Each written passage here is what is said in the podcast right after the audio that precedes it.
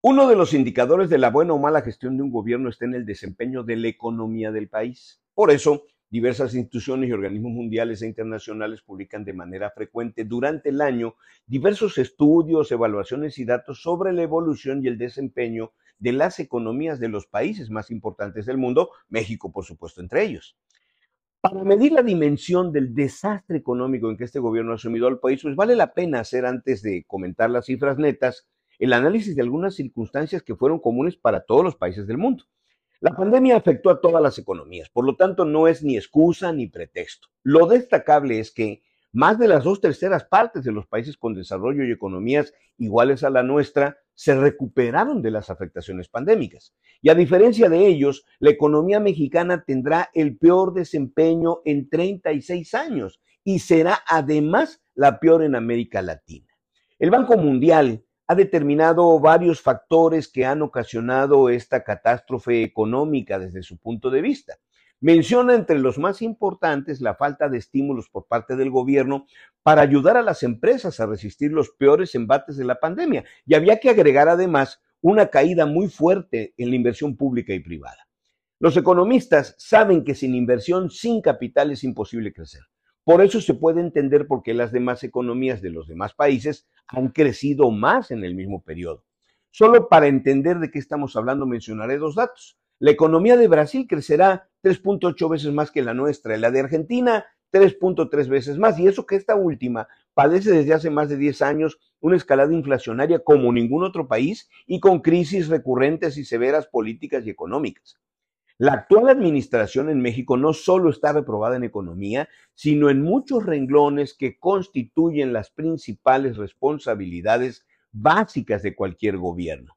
La seguridad, por ejemplo, es otro factor que evita el crecimiento. El reciente asesinato de militares, como el del coronel Vargas Carrillo en Michoacán, eh, en una emboscada, o la ejecución del coronel Juan José Moreno Ursúa, quien participó durante el operativo para capturar a Ovidio Guzmán, o el asesinato a manos de sicarios de otro general en Zacatecas, pues evidencian el monstruoso deterioro en la seguridad pública y el rotundo fracaso de las políticas y estrategias en la materia. Cuando la inseguridad ya tocó a los altos mandos militares, es hora de preocuparse. Estos crímenes y otros, como el atentado contra Ciro Gómez Leiva, no, se resuelven con especulaciones ni señalamientos gravemente irresponsables, llamándole autoatentados para desestabilizar el régimen sin presentar prueba alguna.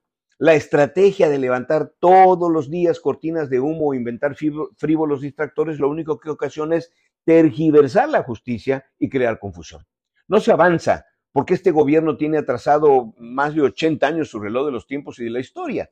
Abraza puras ideas antiguas, obsoletas y fracasadas, como la de pretender restaurar Pemex y a la CFE como monopolios de 1940, cuando el mundo va en un sentido totalmente opuesto. El modelo de Pemex está quebrado y fracasado. Su producción petrolera es raquítica.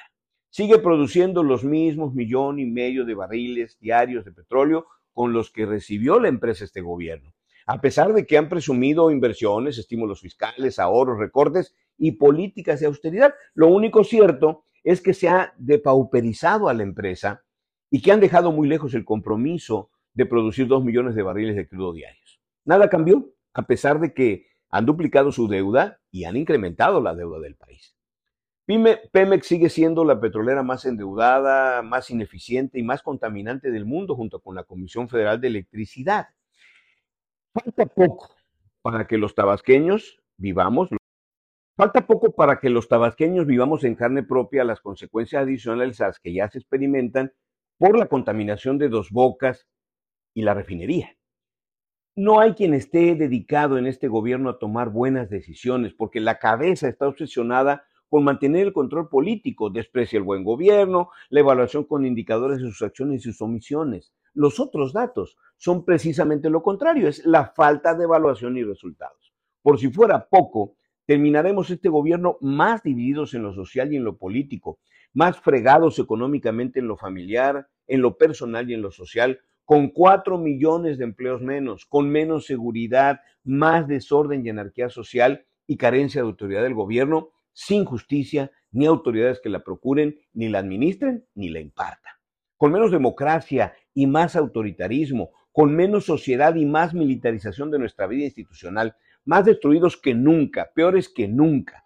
Sin embargo, la oportunidad de retomar el rumbo está en el 2024, donde ojalá los mexicanos lo entendamos así y lo expresemos con nuestro voto. Soy Manuel Andrade. Hasta la próxima.